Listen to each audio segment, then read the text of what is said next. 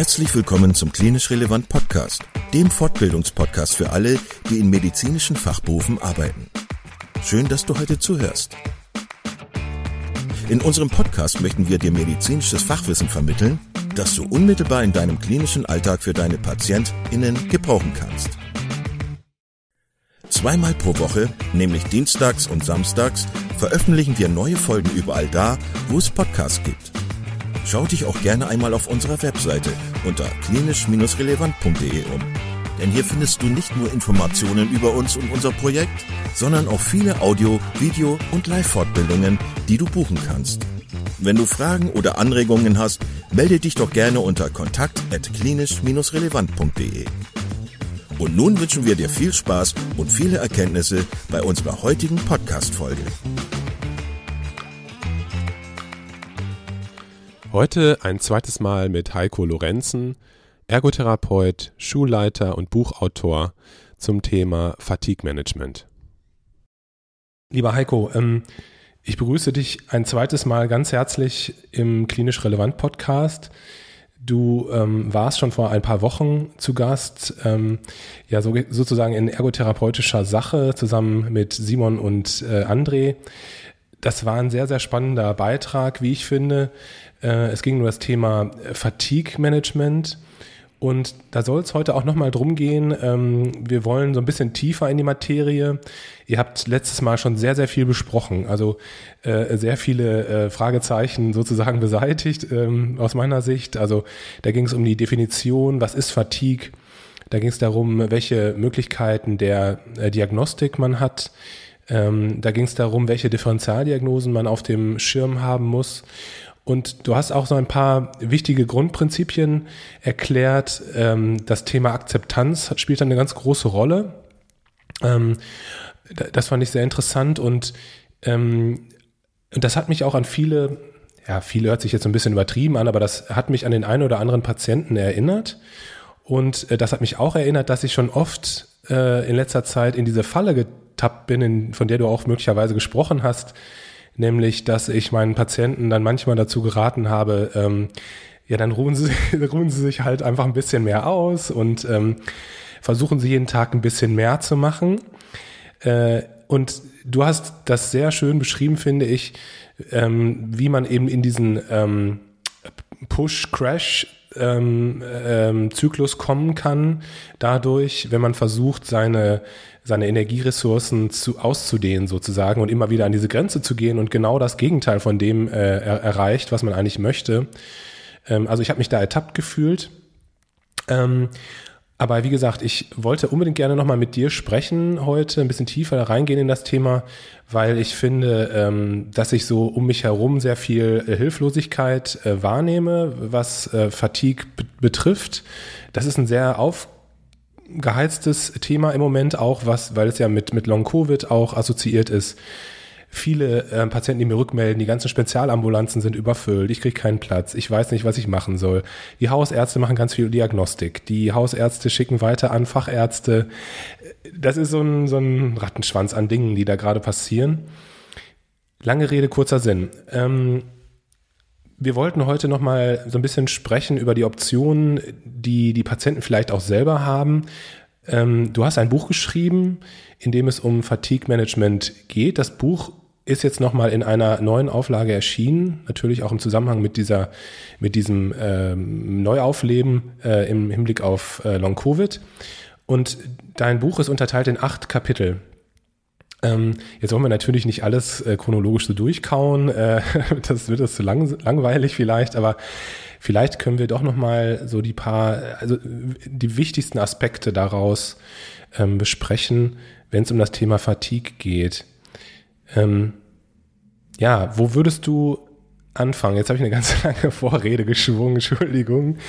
Es waren ja, ein paar also Sachen, die mir wichtig waren. Begrüße ich dich natürlich auch und bedanke mich ganz herzlich für die Einladung. Und es freut mich total, hier nochmal zu Wort kommen zu dürfen.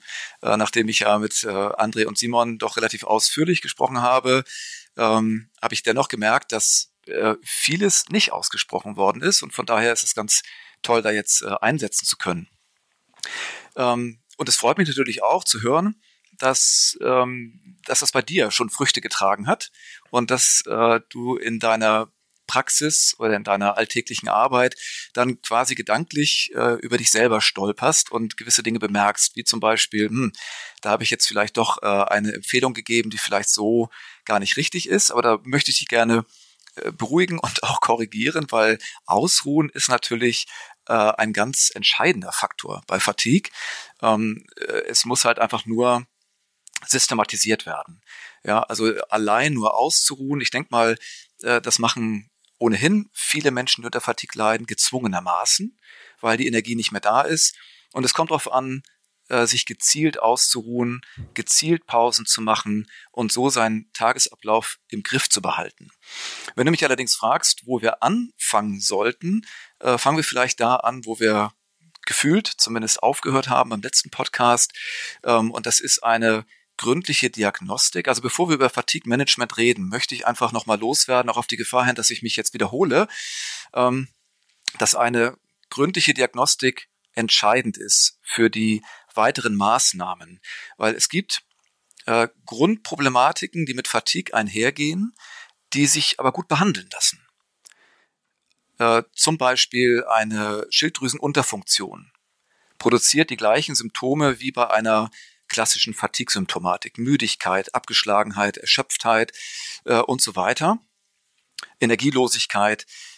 Äh, die Schilddrüsenunterfunktion lässt sich allerdings gut behandeln und man muss dann nicht lernen, mit der Fatigue umzugehen, sondern die Fatigue-Symptomatik verschwindet mit einer richtigen und guten ärztlichen Behandlung.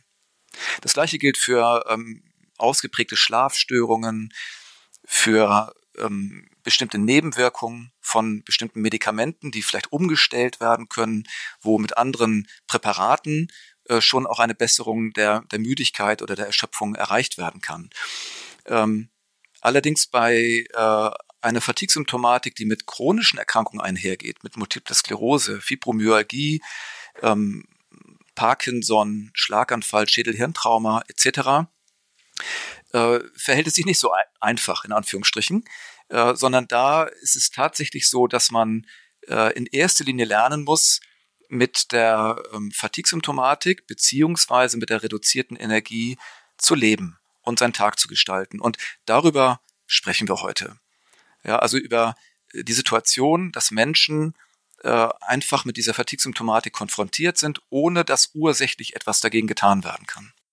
Ich finde das gut, dass du das nochmal sagst, weil ähm, das vielleicht ähm, nochmal unterstreicht, dass es natürlich Fälle gibt, ähm, wo man sehr wohl was tun kann. Und das unterstreicht natürlich auch, warum es wichtig ist, äh, erstmal Differentialdiagnostik und äh, Diagnostik zu betreiben, um eben diese Fälle rauszupicken, ähm, wo man kausal ansetzen kann. Ähm, interessant finde ich das mit, mit äh, den neurologischen, chronischen Erkrankungen, die du genannt hast, dass das tatsächlich ähm, ja häufig vorkommt, dass das häufig ein Symptom ist, das äh, ma massiv äh, einschränkend ist. Also äh, manchmal sogar das schlimmste, das schlimmste Symptom ist, wie du es auch das letzte Mal im Podcast gesagt hast. Und ähm, ich glaube, es ist für alle äh, Therapierenden ganz wichtig, das wahrzunehmen und das halt auch anzunehmen als ähm, Symptom, das wir behandeln wollen und müssen in der Therapie. Ähm, genau, also ja, gut, dass du das nochmal gesagt hast. Äh, Differentialdiagnostik, Diagnostik. Und das bringt mich auch nochmal auf den Punkt, also welche Aufgabe haben wir eigentlich so, ne? Also welche Aufgabe kommt jetzt in so einer Situation, wo vielleicht auch ähm, so ein unklares Krankheitsbild, das man nicht so gut greifen kann, wo es keine Biomarker gibt, die man abnehmen ähm, kann. Welche Rolle hat der Arzt? Welche Rolle hat der äh, Ergotherapeut? Äh, welcher, welche Rolle spielt vielleicht auch eine äh, Physiotherapie, eine Atemtherapie und so weiter und so weiter. Das finde ich sehr interessant, wie, wie das, das, im Moment ist es ja so wie so ein Hühnerhaufen, der da so rumrennt und nicht weiß, was er machen soll. Überspitzt natürlich dargestellt, aber ähm, ja, das, das finde ich toll, dass, dass du das nochmal gesagt hast. Ähm, du hast vorhin das, du hast beim letzten Mal gesagt, wie gesagt, diese, diese Akzeptanz für den Patienten, äh, dass eine, eine verminderte Energieressource da ist, das ist ganz, ganz wichtig und steht vorne an. Du hast das letzte Mal auch ein paar Sachen, ähm, was das Energiemonitoring über den Tag äh, betrifft, ähm, besprochen. Also dass man nochmal schaut, wo sind vielleicht ähm, Stunden oder Minuten da, wo man sich besser fühlt und belastbarer fühlt. Dass man dann nochmal kritisch guckt, welche Sachen sind mir überhaupt wichtig über den Tag verteilt. Also die wenige Energie, die ich zur Verfügung habe, für was setze ich das ein? Ähm, das, das fand ich auch nochmal sehr eindrücklich. Und dann gibt es aber, wie gesagt, noch andere, andere Optionen, andere Werkzeuge, die man, ähm, die man möglicherweise zur Verfügung hat und die jeder wahrscheinlich selber nochmal überprüfen muss auf seine Wirksamkeit, äh, was einen persönlich betrifft. Willst du da nochmal so ein bisschen zu erzählen, was für Optionen es da so gibt, die du da auch in deinem Buch ähm, mit einfließen hast, äh, also mit hast einfließen lassen? Ja, ja. Ähm, ja, du hast gerade schon äh, das Stichwort für den Auftakt des Fatigue-Managements genannt. Äh, und das ist das Energieprofil.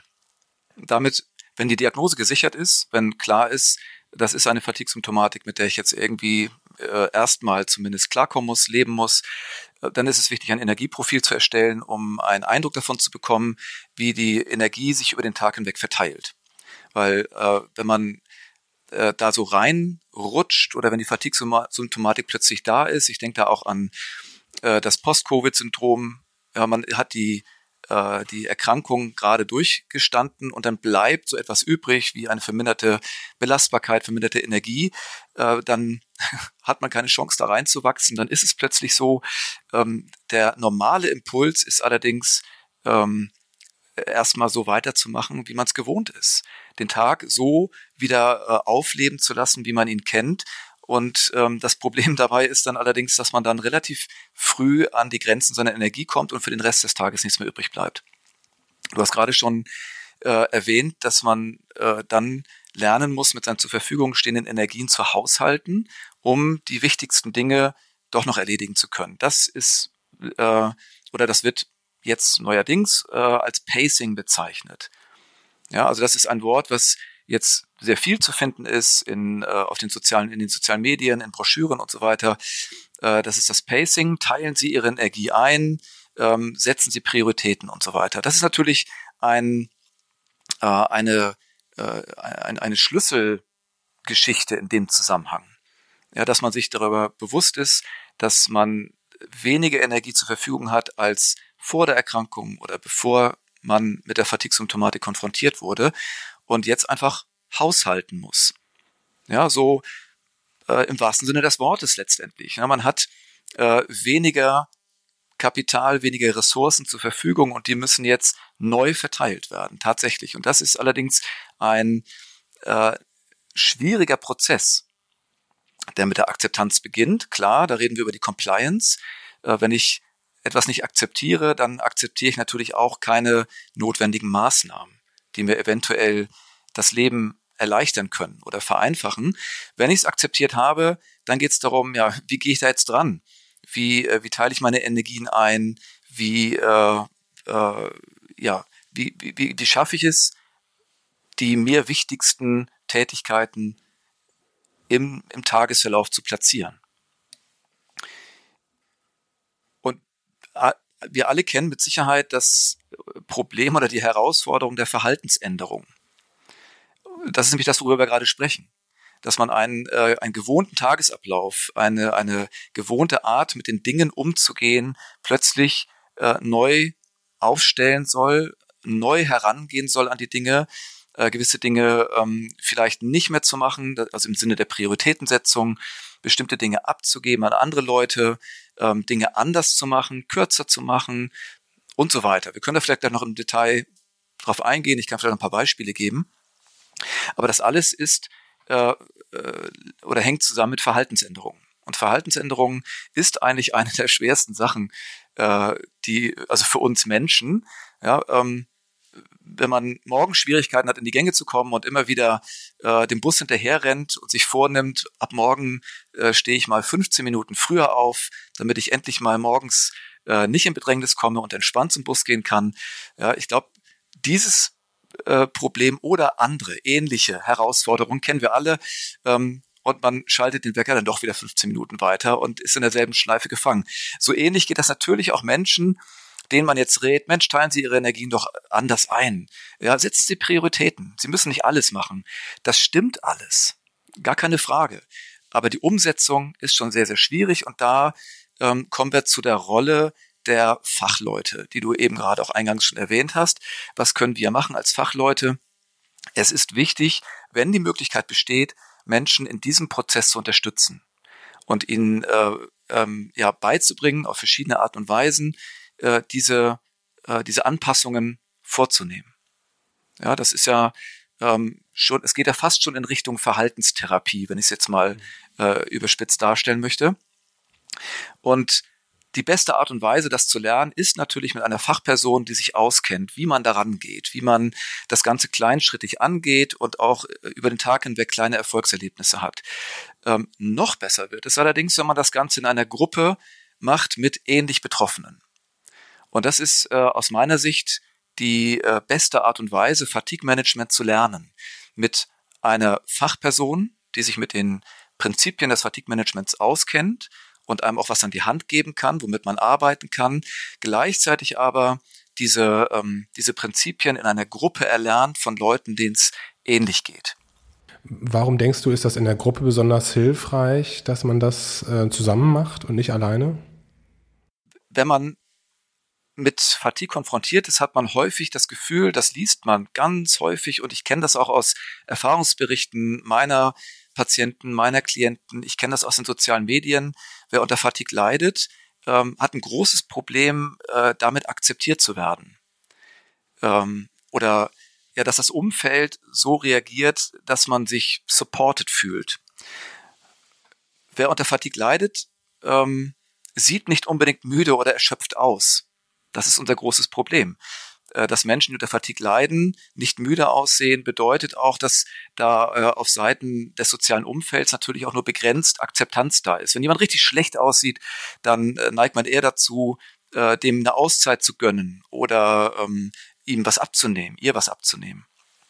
Aber Menschen, die eigentlich unverändert aussehen, ähm, da ist dann die Akzeptanz, ja, ich muss sagen, verständlicherweise, man kann ja in die Köpfe der Leute nicht reingucken, natürlich auch begrenzt. Na, und ähm, da erfahren viele Menschen, die unter Fatigue leiden, mitunter jahrelang, äh, das allererste Mal äh, eine, ähm, ja, eine, eine gewisse Form von Akzeptanz, beziehungsweise erleben das erste Mal, dass sie mit ihrer Problematik nicht alleine dastehen. Mit der Problematik, äh, ständig erschöpft und müde zu sein, mit der Problematik, äh, dafür kein Verständnis zu bekommen. Und das trägt.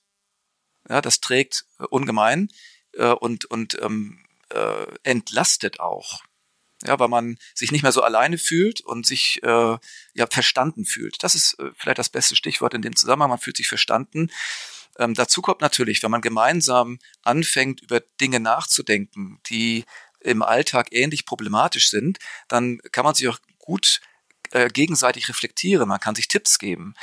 Ähm, der Therapeut ist ja in dem Zusammenhang nur jemand, der etwas in Gang bringt der Anregungen gibt, der ähm, die Marschroute so ein bisschen vorgibt.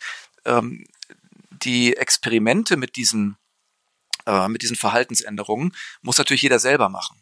Und wenn man äh, man mal eine Woche lang sich damit auseinandergesetzt hat und dann wieder zusammenkommt in der Gruppe und dann Erfahrungen austauscht, dann äh, kann man sich natürlich auch gegenseitig inspirieren. Man kann sich aber auch gegenseitig trösten. Ja, wenn gewisse Dinge, von denen man jetzt meint, das muss ich jetzt hinkriegen. Ich, ja, äh, ich will ja wenigstens meinen Alltag wieder in den Griff kriegen. Ich will ähm, Fatigue-Management betreiben, krieg's aber einfach nicht hin. Dann zu sehen, die anderen kämpfen genauso damit. Ja, und äh, das ist natürlich dann der beste Support. Übrigens äh, ist das tatsächlich auch dann der Bereich des evidenzbasierten Arbeitens. Wenn äh, Fatigue-Management-Programme besonders wirksam sind oder sich in wissenschaftlichen Studien als besonders wirksam erwiesen haben, dann sind das diese sogenannten psychoedukativen Gruppen. Genau. Wie lange äh, gibt es, du sagst schon, es gibt äh, Evidenz dafür, dass diese Gruppen ähm, hilfreich bzw. wirksam sind. Wie lange gibt es solche Programme überhaupt schon? Ich bin in meiner Recherche vor vielen, vielen Jahren, als mich das Thema das erste Mal so gepackt hat, das war 2004, ja, vor 18 Jahren, äh, über ein psychoedukatives Gruppenkonzept gestolpert, von Ergotherapeuten aus Kanada entwickelt. Ähm, und das ist 1995 aufgelegt worden. Und ich war selber sehr erstaunt, wie lange es das schon gibt, ohne dass ich jemals davon erfahren habe. Ja, ähm, es war zu dem Zeitpunkt in Deutschland auch gänzlich unbekannt. Ich habe mich natürlich umgehört, habe in Fachbüchern geguckt, äh, ob sich das da irgendwo wiederfindet. Und äh, ich kenne jetzt zwar natürlich äh, nicht jeden Ergotherapeuten in ganz Deutschland, aber zumindest hat sich das nirgends gefunden, weder in äh, Fachpublikationen noch äh, auf Kongressen oder im Gespräch. Äh, ich habe mich dann äh, entschlossen, nachdem ich mich äh, zwei, drei Jahre damit beschäftigt habe und zwei, drei Jahre Erfahrung gesammelt habe, das auf dem äh, Deutschen Kongress der Ergotherapeuten vorzustellen und habe dann letztendlich das nochmal bestätigt erfahren, dass diejenigen, die meinem Vortrag beigewohnt haben, auch gesagt haben, das kennen wir nicht, warum kennen wir das nicht? Und das müssen wir kennenlernen. Äh, das muss es auch in Deutschland geben. Also die Prinzipien sind ähm, auch 1995 nicht neu erfunden worden. Sie sind nur nochmal neu zusammengetragen worden, auf den Punkt gebracht worden und zeigen, also dieses Programm, was mich sehr begeistert hat, zeigt, dass es äh, mehr Möglichkeiten gibt als das reine Pacing. Ja, Pacing, hatte ich ja gerade schon gesagt, ist so das gezielte Einteilen von Energien, was mit Sicherheit sehr, sehr wichtig ist. Aber darüber hinaus ist es auch ähm, äh, ein weiterer Faktor und etwas, was man auch wirklich lernen muss, wenn man unter Fatigue leidet, ähm, das gut zu kommunizieren. Du meinst kommunizieren mit dem äh, Umfeld, mit dem sozialen Umfeld, ähm, das zu besprechen, dass sich die Situation geändert hat und dass man nur beschränkt ähm, in der Lage ist, seine Tätigkeiten, die man vorher gemacht hat, äh, wahrzunehmen. Das, das meinst du damit? In der Tat, ja, ja in der ja. Tat. Es, äh, ich habe auch Studien gelesen äh, über Menschen mit MS, wie äh, die mit der Fatigue umgehen. Und äh, es, es ähnelt immer wieder, oder es gibt ja immer wieder Ähnlichkeiten, dass äh, Menschen, die unter Fatigue leiden, versuchen, ihren Alltag hochzuhalten, ihre Rollen weiterhin auszuüben und sich da in Anführungsstrichen keine Blöße zu geben. Völlig verständlich. Nur damit kommt man nicht weiter, man landet dann immer wieder in diesen Push-Crash-Zyklen und die Frustration ist am Ende größer, als wenn ich vielleicht weniger mache und meinen Rollen nicht mehr so ganz gerecht werde. Äh, wenn wir aber von Rollen reden, dann reden wir auch von Partnerschaft. Dann reden wir vielleicht über Mutter- und Vaterrolle. Wir reden aber auch über die Rolle des Arbeitnehmers, des Freundes. Und alle Rollen sind davon äh, betroffen. Von der Fatigue-Symptomatik. Und je besser ich darüber kommuniziere, je ähm, besser ich mich darauf einlassen kann, mein Umfeld zu informieren, regelrecht auch über die Hintergründe. Also nicht einfach nur zu sagen, ich kann nicht mehr, ich brauche Ruhe, ähm, sondern wirklich dann auch das Umfeld aufzuklären, was dahinter steckt und ähm, auch was man von denen erwartet. Erwarte ich Verständnis? Ähm, erwarte ich Unterstützung? Ähm, was erwarte ich? Ja, das ist auch ein Teil, den man im Fatigue-Management lernt und auch ähm, ja, lernen muss. Erstens, nur wer redet, dem kann geholfen werden. Ja, also das heißt, man muss über seine Probleme sprechen und man muss vor allen Dingen auch sich Gedanken machen, wie man darüber spricht und mit welcher Intention. Da kommt wieder der, der Therapeut oder Gruppenleiter, wie auch immer man den nennen mag, im Fatigue-Management ins Spiel, der äh, darüber natürlich auch Fachwissen haben sollte und dieses Fachwissen teilen kann. Also Fachwissen aus der Kommunikationspsychologie. Wie gehe ich an so ein Gespräch eigentlich ran? Ja, Wenn es vielleicht mit der Partnerschaft immer wieder äh, ähm, Auseinandersetzungen gab oder immer wieder äh, zumindest nicht das Ergebnis halt aus dem Gespräch herausgekommen ist, wie ich mir das gewünscht habe als Betroffener, äh, dann kann man natürlich lernen, Kommunikationssituationen anders zu gestalten. Und das ist einfach ähm, immanent wichtig, wenn ich unter Fatigue leide, dass äh, ich das gut kommuniziere und dementsprechend die Chance zumindest erhöhe, ähm, mehr Social Support zu bekommen.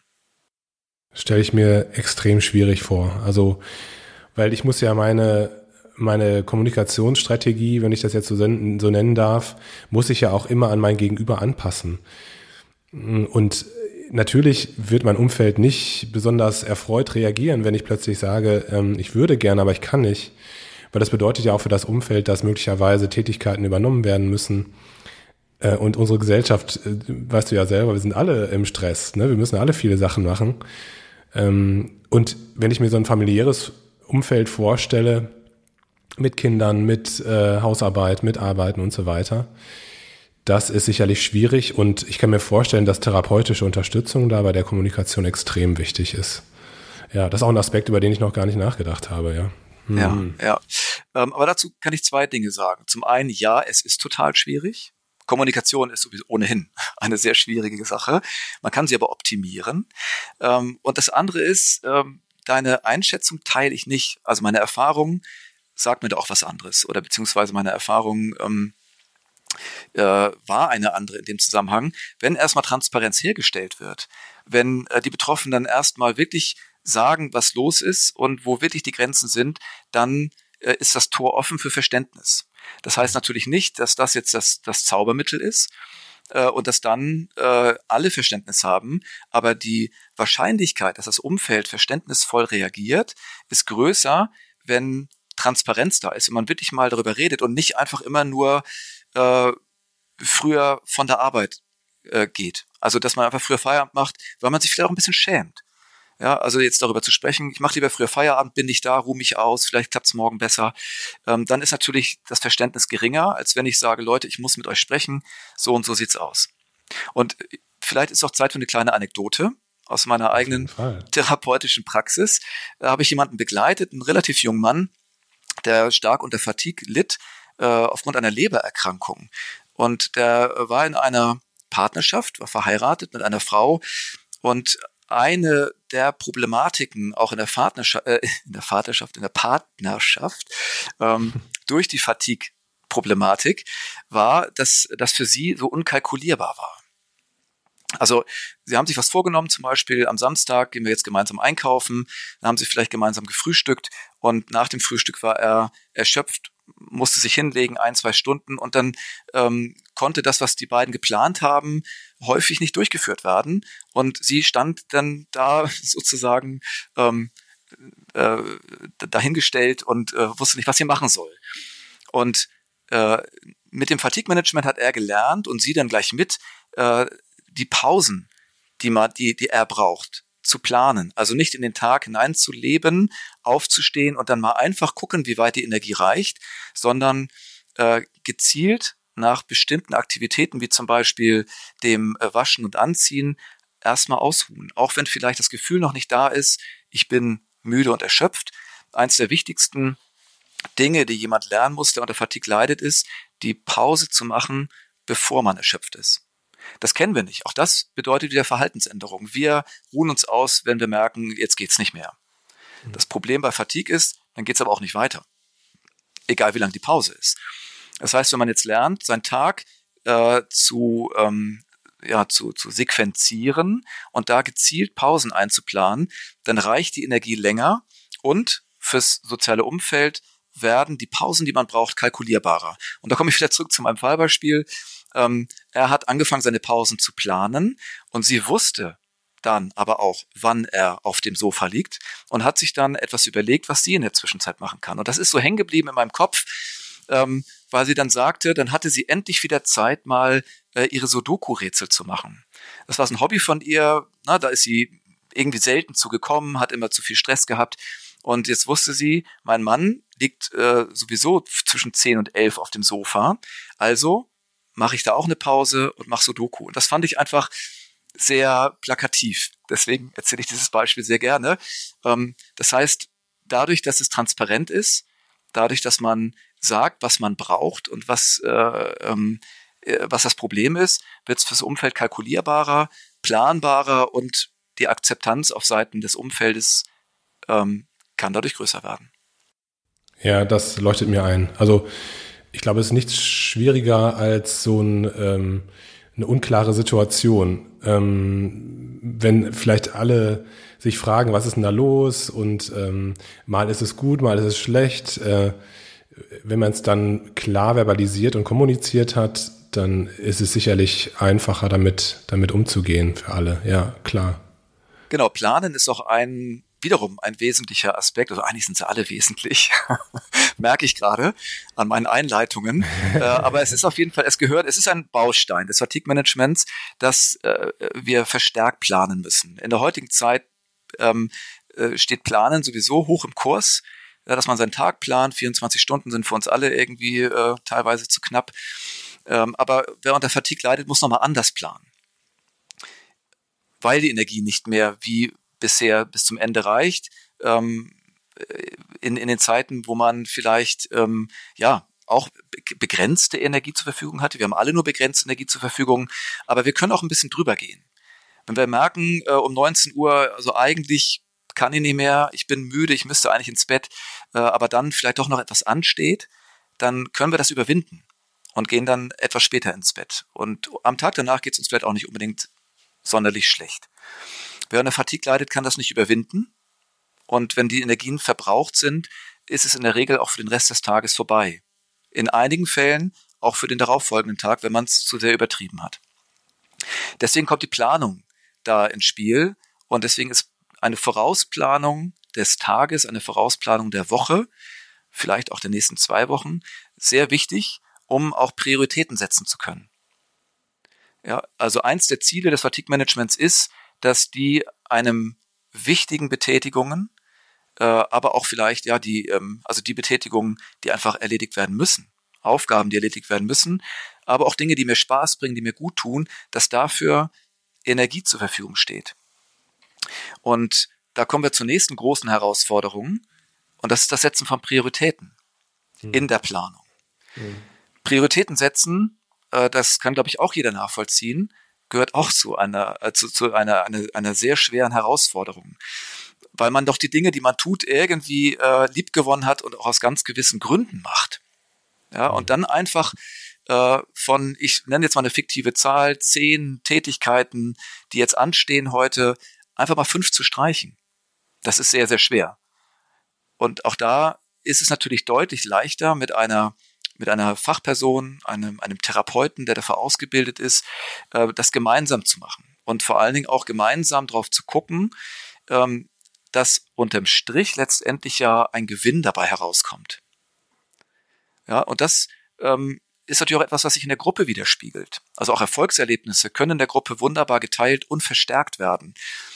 Ja, also ein Erfolgserlebnis, was ich habe, das tut mir erstmal gut. Ein Erfolgserlebnis, was ich in einer Gruppe von sechs bis acht Leuten zum Besten gebe, verstärkt sich natürlich nochmal und, äh, und sorgt für äh, das wunderbare Gefühl der Selbstwirksamkeit. Mhm. Ja, Selbstwirksamkeit bedeutet, ich merke, ich habe Einfluss auf etwas. Ich habe in dem Moment Einfluss auf mich und meine Situation. Ich habe Einfluss auf meine Energie. Ich habe vielleicht auch Einfluss auf, äh, auf meine Umwelt. Und das tut jedem Menschen gut. Das ist etwas, was wir alle brauchen. Und ähm, das ist aber etwas, was unter der Fatigue-Symptomatik leidet. Selbstwirksamkeit leidet natürlich, weil gewisse Dinge einfach nicht mehr gemacht werden können, aus denen wir vorher Selbstwirksamkeit gezogen haben. Und wenn die Frustration groß ist, erleben wir auch diese, dieses Gefühl der Selbstwirksamkeit natürlich nicht mehr. Ja, priorisieren ist, glaube ich, ganz wichtig. Ähm, und ich glaube, klar, man muss Abschied nehmen von dem einen oder anderen, was, was man nicht mehr machen kann. Aber optimalerweise wäre es ja so, dass man das auch nur vorübergehend tut. Ne? Ich weiß nicht, ob man das therapeutisch einsetzen kann, so schon, aber ähm, ich meine, wenn man, wenn man dem Klienten oder dem Patienten vor Augen führt, dass, äh, dass das ja erstmal nur darum geht, äh, die Ressourcen zu, zu schonen, die man zur Verfügung hat, dann ist es vielleicht etwas einfacher. Aber ja, also wenn ich darüber nachdenke, über meinen Alltag, ähm, da würde mir das sicherlich äh, schwer fallen, ähm, was macht man, was macht man nicht. Erlebst du das auch, dass es manchmal erleichternd ist für die Betroffenen, ähm, dass, dass man so hingeht und sich so Sachen raussucht, die man macht und Dinge weglässt, die man äh, nicht, nicht so macht, machen möchte oder machen kann? Das ist ganz individuell. Das ist ganz ja. unterschiedlich. Es gibt Leute, die, äh, die können das gut ja. und konnten es vielleicht vorher auch schon gut. Es gibt Leute, die können hervorragend abgeben. Und es gibt Leute, ja. die können überhaupt nicht abgeben und müssen alles unter Kontrolle haben. Die haben es natürlich auch schwerer im Fatigue-Management. Na klar. Ja. Mhm. Natürlich ja. viel mit der Persönlichkeit zu tun, ne? Ja. Was aber ähm, auch zu beobachten ist, ist so eine positive Rückkopplung. Wenn ich Prioritäten setze, ähm, ich, ich sag mal, im, äh, im, im Durchschnitt ist das schon eine große Herausforderung. Für jeden, den es betrifft. Prioritäten zu setzen heißt ja auch, sich von Dingen zu verabschieden. Äh, mitunter auch von liebgewonnenen Dingen. Wenn man es aber konsequent macht, dann überwiegt irgendwann oder ja, vielleicht überwiegt es nicht, aber es gesellt sich äh, ein Erfolgserlebnis hinzu, was das dann wiederum relativiert. Und daran kann man sich natürlich auch ähm, reinleben, daran kann man sich gewöhnen. sowie eine, eine achtsame Grundhaltung entwickelt werden kann. Achtsamkeit für den eigenen Körper, Achtsamkeit äh, für das, was so passiert, wie es mir geht. Ähm, das erfordert auch Training. Und genauso kann man sich an eine Prioritätensetzung, eine Planung gewöhnen. Aber es bleibt natürlich eine, eine ständige Herausforderung. Weil auch das Fatigue-Level oder das Energielevel schwankt. Das ist ja nicht so, dass ich mich einfach nur neu kalibrieren muss. Vielleicht klingt das jetzt die ganze Zeit so. Ähm, tendenziell ist es ja so auch. Aber ähm, natürlich haben wir auch als Nicht-Betroffene äh, ein schwankendes Energielevel und sagen vielleicht auch mal eine Verabredung ab, weil es einfach gerade nicht mehr geht. Äh, und natürlich geht es Menschen, die unter Fatigue leiden, auch so, dass das Energielevel schwankt. Aber äh, wenn sie verschiedene Tools an der Hand haben, darauf zu reagieren, dann äh, und kompetent darauf reagieren, äh, dann ist die Frustration ähm, entsprechend kleiner oder vielleicht sogar auch gar nicht da. Hm. Ja. Genau. Ein äh, anderes Element, was auch noch wichtig ist im Fatigue-Management, ähm, ich bin schließlich Ergotherapeut, deswegen darf dieses Thema nicht fehlen, ist der Einsatz von Hilfsmitteln und Strategien. Das äh, wollte ich dich sowieso fragen. Das hatte mich das letzte Mal im Interview spannend ähm, interessiert gemacht. Das fand ich spannend, äh, was du gesagt hast, dass es die gibt. Also und da wollte ich dich nochmal fragen. Also was konkret kann man sich darunter vorstellen? Ähm, also fangen wir mal bei den Hilfsmitteln an. Äh, ähm, unser ganzer Alltag ist voller Hilfsmittel, die wir auch nutzen, um uns Zeit zu sparen, Energie zu sparen. Also letztendlich ist das ja auch nichts Neues. Ja. Nur ähm, äh, im, äh, im Falle einer Fatigue kann ich diese Dinge einfach nochmal ganz neu und, und gezielt einsetzen. Ja, oder vielleicht auch das erste Mal einsetzen. Äh, der Klassiker ist alles mit Rollen, zum Beispiel. Ja, also alles, was ich nicht tragen muss, äh, ähm, oder alles, was ich normalerweise trage, kann ich äh, in äh, Behälter füllen, die ich rollen kann. Rollcontainer oder ähm, der klassische Hacken Porsche, vielleicht kennst du den, ne, dieser ja, Einkaufswagen, den man hinter sich herzieht, ja, der tatsächlich auch wieder in Mode kommt. Ja, also ich hatte das Gefühl, dass es mit meiner mit meiner Großmutter damals irgendwie dann auch ähm, verschwunden, aber äh, es kommt wieder in Mode und das sind wirklich Dinge, mit denen kann man sich von jetzt auf gleich wunderbar entlasten. Ja, ähm, und ja, ich, ich sehe es auch viel in den sozialen Medien, dass äh, Menschen mit der Fatigue leiden und auch sehr ausgeprägt leiden, dann irgendwann sich entschließen, äh, für gewisse Dinge auch einen Rollstuhl zu benutzen. Ja, und ich kann jeden verstehen, der diesen Schritt scheut. Aber ich habe genügend Menschen kennengelernt, die, wenn sie diesen Schritt gegangen sind, dann aber auch äh, festgestellt haben, dass die Vorteile überwiegen. Ja, genau. Naja, und alle, alle Gerätschaften, ob groß oder klein, die äh, einem ermöglichen, ein bisschen Energie zu sparen, ein bisschen Kraft zu sparen, äh, können da eingesetzt werden. Und wenn es nur der elektrische Locher ist, ja, dass man halt äh, da in dem kleinen Segment ein bisschen Energie spart. Ähm, am Ende geht's darum, was, was bleibt unterm Strich übrig. Einige Dinge haben, äh, wirken sehr profan, haben aber dann doch letztendlich eine, eine, eine große Ursache. Nein, eine große ja. Wirkung. Entschuldigung. Kleine Ursache, ja. große Wirkung. Ja, ja. Anderes Beispiel, eine Stehhilfe benutzen. Wenn ich äh, in der Küche äh, meine Mahlzeiten selber zubereite, dann mache ich das häufig stehend. Vielleicht habe ich nicht die Möglichkeit, mich hinzusetzen. Sich hinsetzen ist zum Beispiel etwas, was man sich angewöhnen sollte. Ja, also Aktivitäten im Sitzen zu erledigen, die man vorher im Stehen erledigt hat. Das mag mhm. jetzt auch sehr profan klingen, aber manchmal ist man sich dessen gar nicht bewusst wo könnte ich mich eigentlich überall hinsetzen? Äh, und man muss dann sich bewusst das wieder ins, äh, ins Gedächtnis rufen und das dann halt auch tun. Mhm. Ja, oder im Sitzen duschen. Menschen, die eine Badewanne haben und es sonst gewohnt waren, in dieser Badewanne stehen zu duschen. Es gibt für wenig Geld äh, Badewannenaufsätze, äh, die dann wiederum auch das Duschen etwas entspannter machen. Und das Ganze hängt natürlich auch psychologisch mit dem Effekt zusammen, dass ich in der Lage bin, meine Situation zu beeinflussen. Ja, wenn ich morgens mit dem Badewannenbrett dusche und dann äh, meine Einkäufe mit dem rollbaren Einkaufswagen nach Hause fahre und merke, äh, ich bin nicht so stark belastet wie sonst, dann hat das natürlich auch einen psychologischen Effekt. Sehr einleuchtend. Ich habe gemerkt, gerade bei dem, bei dem Rollstuhlbeispiel, da habe ich so ein bisschen innerlich, äh, bin ich so ein bisschen innerlich aufgeschreckt. aber klar, aber wenn man das unter dem Aspekt der, ähm, des Energiesparens und des Erweiterns des Aktionsradius wieder sieht, ähm, klar, warum sollte man das nicht machen? Ne? Also äh, wenn das dazu führt, dass man die Wohnung wieder verlassen kann und, und äh, weiter äh, seine sozialen Kontakte knüpfen kann und so, dann ist das natürlich schon, schon sicherlich sinnvoll. Ja. Es geht natürlich auch um Teilhabe. Ja. Ähm, und für, äh, es kostet natürlich auch Selbstüberwindung. Und natürlich wieder bei dem einen mehr, bei dem einen mehr, bei dem anderen weniger.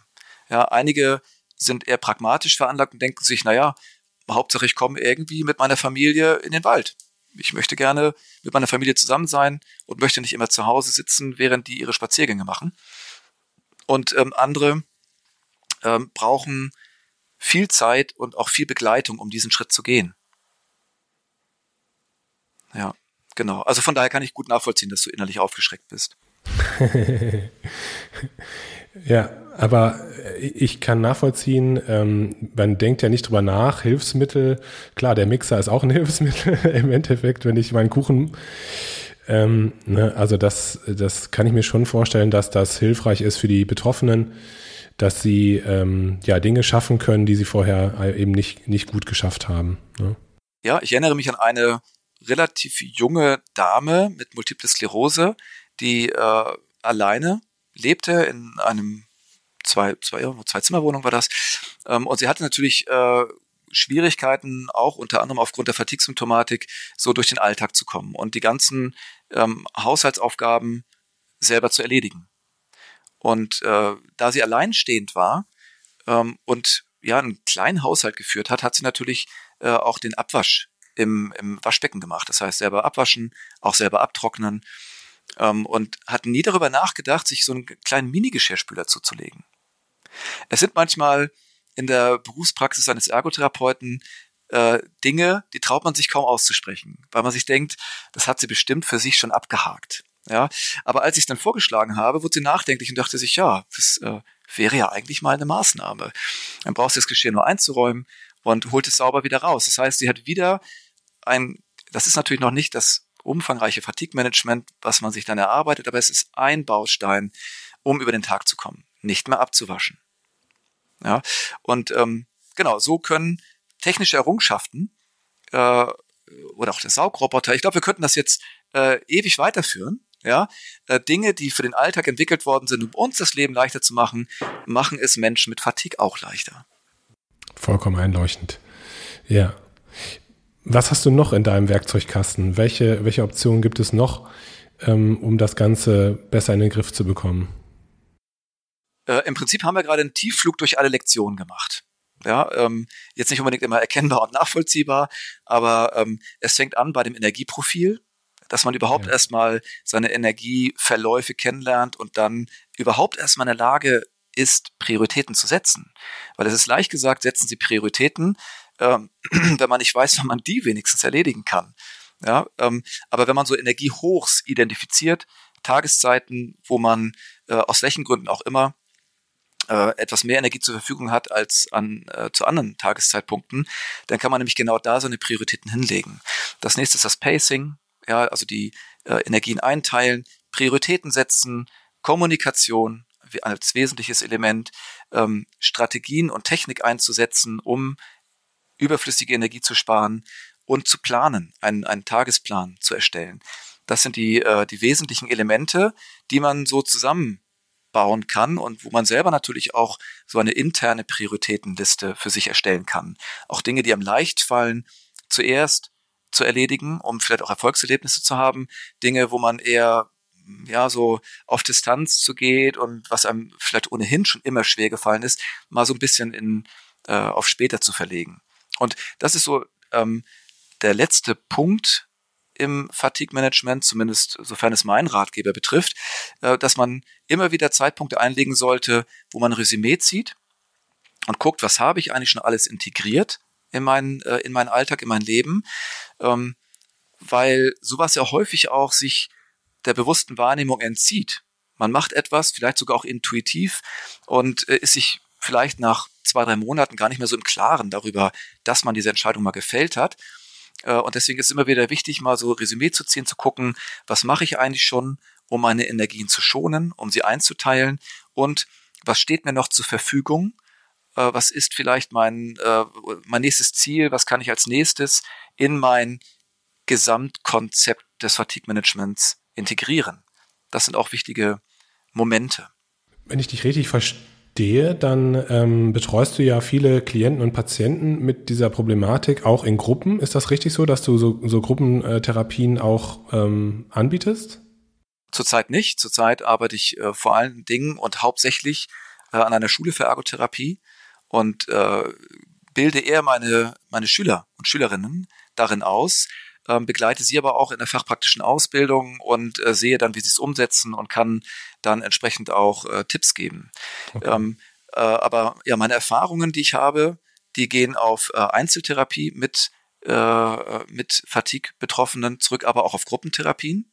Ne? Nur derzeit äh, ist das nicht so.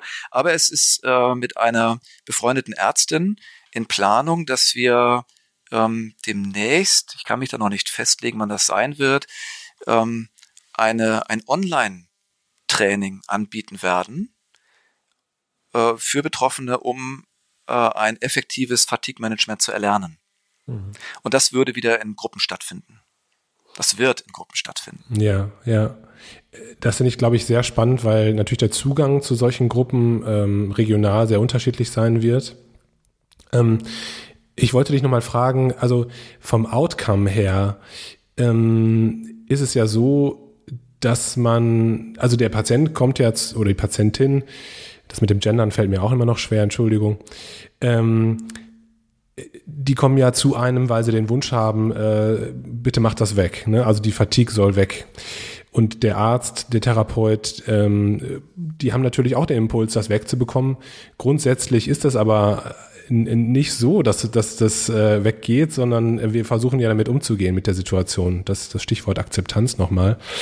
Trotzdem habe ich dich ähm, so ein bisschen so verstanden, auch in dem letzten Interview mit dir, dass es schon in manchen Fällen sowas wie eine ähm, Besserung oder Heilung geben kann, je nachdem wahrscheinlich, was für eine Etiologie dahinter steckt oder was für eine Grunderkrankung dahinter steckt. Was sind so deine Erfahrungen, was das betrifft? Gibt es Patienten, die auch ganz normal wieder zurückfinden ins normale Leben, wenn, wenn es das überhaupt gibt? Es hängt, wie du gerade sagtest, von der Grunderkrankung ab. Ja, ja also ich habe es jetzt äh, persönlich noch nicht erlebt, dass jemand, der äh, unter Fatigue litt und ähm, ja in, in einem so hohen Maße unter Fatigue litt, dass dieses Fatigue-Management notwendig war, ähm, dass es dann irgendwann wieder weg war. Aber äh, es ist abhängig von der Grunderkrankung. Äh, ich habe auch schon von äh, Leuten äh, zumindest gelesen, die unter MECFS, also das chronische Fatigue-Syndrom, leiden bzw. litten und es dann auch überwunden haben.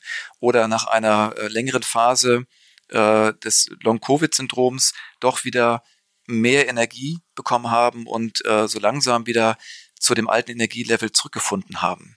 Äh, das ist bei Menschen mit Multiple Sklerose oder anderen chronisch progredienten Erkrankungen nicht zu erwarten. Tatsächlich nicht, weil die Schwere der Fatigue auch einhergeht mit der Schwere der Symptomatik. Und fortschreitende Erkrankungen, ähm, ja, wie der Name schon sagt, schreiten ja fort und die Fatigue-Symptomatik wird dann auch nicht, ähm, nicht besser. Der Begriff MECSF, ähm, äh, CFS, Entschuldigung, MECFS, der, das ist ja auch ein Begriff, der viel in den sozialen Medien herumgeistert gerade. Kannst du den nochmal umreißen? Ja, ME steht für ähm, myalgische Enzephalomyelitis.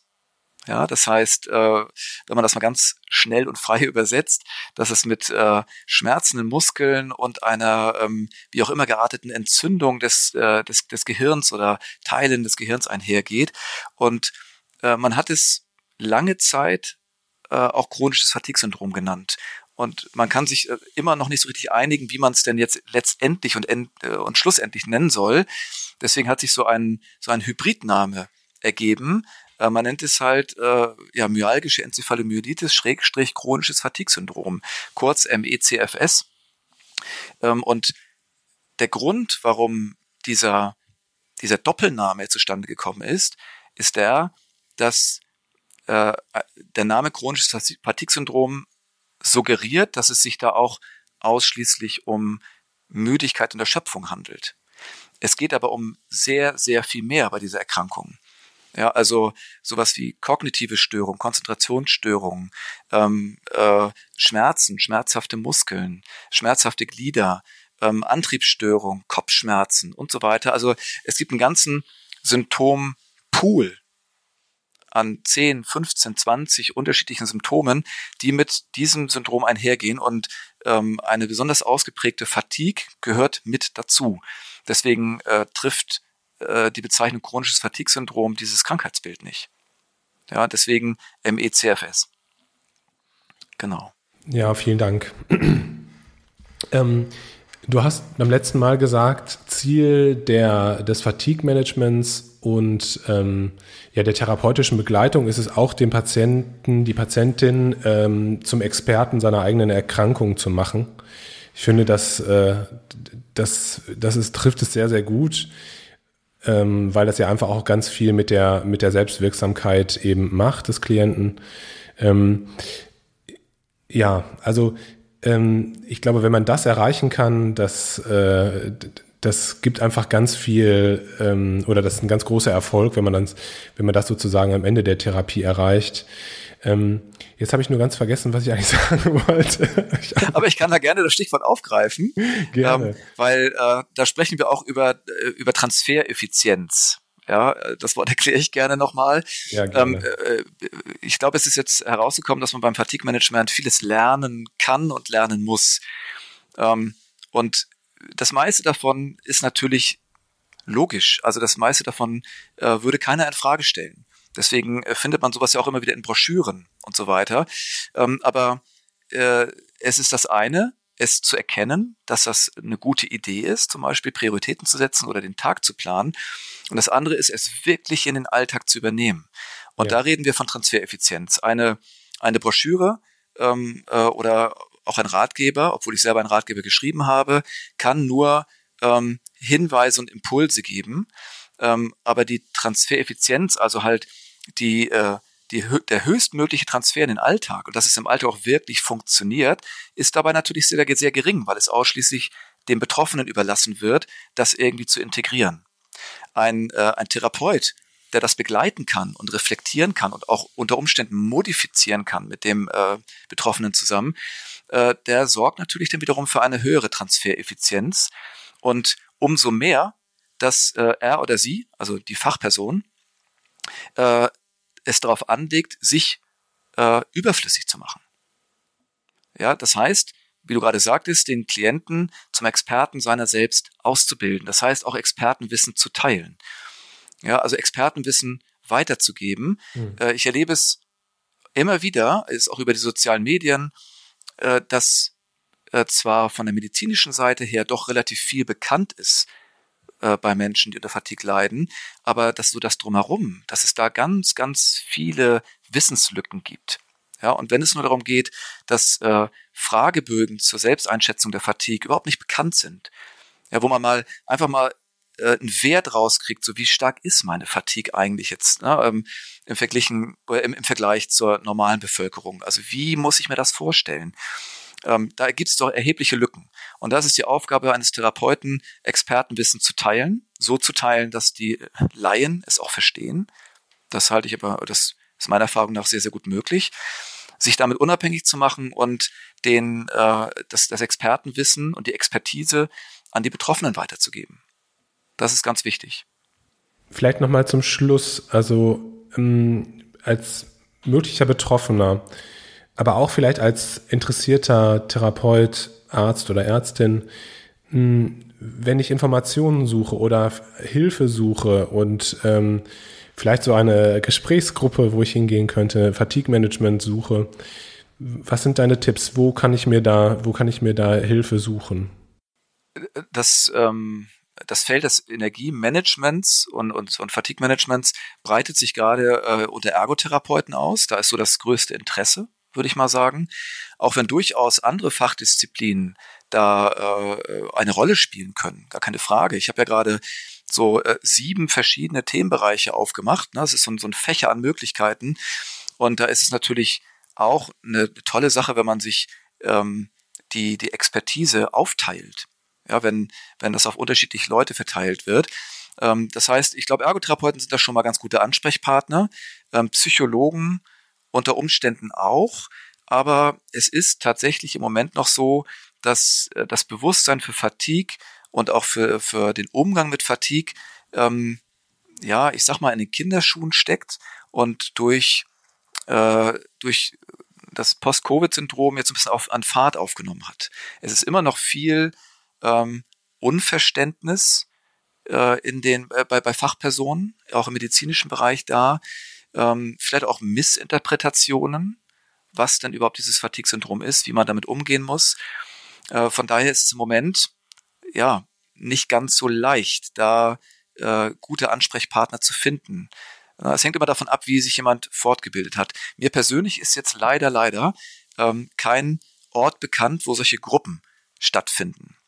Ja, aber ähm, es wird ja demnächst, äh, vielleicht im Herbst diesen Jahres, vielleicht aber auch erst im Frühjahr nächsten Jahres, aber spätestens im Frühjahr dann die Möglichkeit geben, äh, so ein Online-Coaching mitzumachen. Und das versuche ich natürlich auch dann auszubauen, dass einfach der Zugang zu, äh, ja, zu, zu Fachleuten, die einen ausbilden können im effektiven Fatigue-Management, einfach größer wird, dass die Möglichkeiten größer werden. Das finde ich eine gute Idee.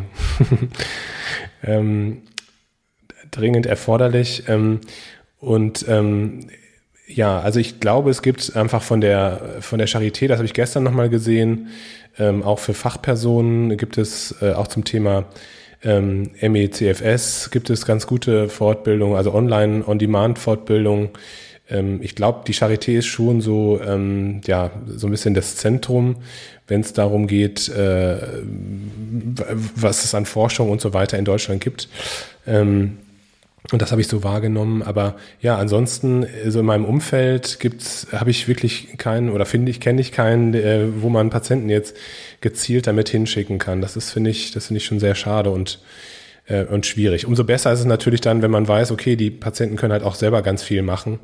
Sie können ähm, ganz viel machen, klar. Also im Moment ähm, ich habe gesagt, so der Goldstandard ist, äh, wenn man einen gut ausgebildeten Therapeuten hat, der sich mit Fatigue-Management auskennt und dann wirklich in einer Gruppe das gemeinsam erarbeitet über einen Zeitraum von zwei bis drei Monaten.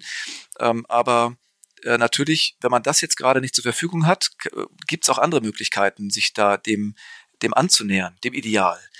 Ja, Dein und Buch, ähm, zum Beispiel. Äh, ja, genau, das ist eine, eine Möglichkeit. Ähm, äh, und äh, es ist ein Ratgeber, den ich geschrieben habe, der an Betroffene gerichtet ist, um ein Selbstmanagement äh, zu etablieren im eigenen Alltag. Ähm, er wird aber auch tatsächlich in einigen Kliniken, also mir bekannten Kliniken, quasi als Grundlage für die Therapie verwendet. Also dass das sozusagen dann das, das Manual für den Therapeuten ist und die Lektionen werden dann gemeinsam erarbeitet, dann in einer 1 zu 1 Situation. Und so kann man das natürlich dann auch äh, im Endeffekt weiter fortführen, dieses Selbstmanagement. Und natürlich kann man sich immer auch an Ergotherapeuten wenden, die äh, dann in einer 1 zu 1 Situation mit einem diese äh, Prinzipien durchsprechen, üben, reflektieren und modifizieren. Ja, genau. Und Post-Covid, beziehungsweise einfach die, die Covid-Pandemie, war da jetzt in der Hinsicht natürlich auch ein Facilitator, der äh, äh, der das Bewusstsein in Gang gesetzt hat, der ganz viel äh, auf den Weg gebracht hat zur Auseinandersetzung, auch zur wissenschaftlichen Auseinandersetzung mit dem Fatigue-Syndrom. Also von daher glaube ich, dass die Infrastruktur für Betroffene äh, deutlich besser wird, mittelfristig. Vielen, vielen Dank, lieber Heiko. Ähm, dein Buch werden wir natürlich nochmal verlinken. Nochmal äh, auch der, an, der Aufruf, der Anruf wollte ich schon sagen, der Aufruf an diejenigen, die die erste Folge noch nicht gehört haben, sich da nochmal rein zu ähm, fokussieren.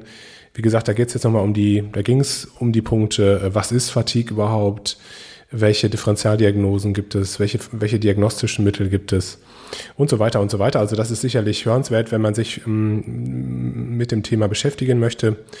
Ja, und für heute machen wir den Sack zu. Ähm, ich fand es sehr, sehr schön, mit dir zu sprechen, habe sehr genossen. Und ähm, ja, ich hoffe, dass wir im Kontakt bleiben.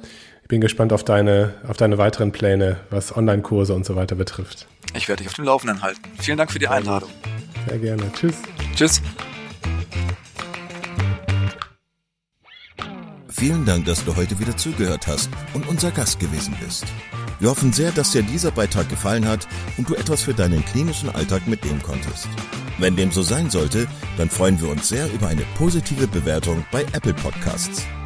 Falls du Lust hast mitzumachen und es einen Themenbereich gibt, in dem du dich besonders gut auskennst, dann melde dich doch gerne unter kontakt@klinisch-relevant.de. Gleiches gilt, wenn du Themenvorschläge oder konstruktive Kritik für uns hast. An dieser Stelle auch der Hinweis auf unseren Newsletter, den du unter www.klinisch-relevant.de abonnieren kannst und der dich immer auf dem Laufenden hält. Wenn du dich für unseren Newsletter einträgst, bekommst du einen 5-Euro-Gutschein, mit dem du in unserer Fortbildungsakademie einkaufen kannst. Wir wünschen dir jetzt bis zum nächsten Mal eine gute Zeit und freuen uns, wenn du bald wieder einschaltest. Pass auf dich auf, bleib gesund. Bis zum nächsten Mal. Ciao.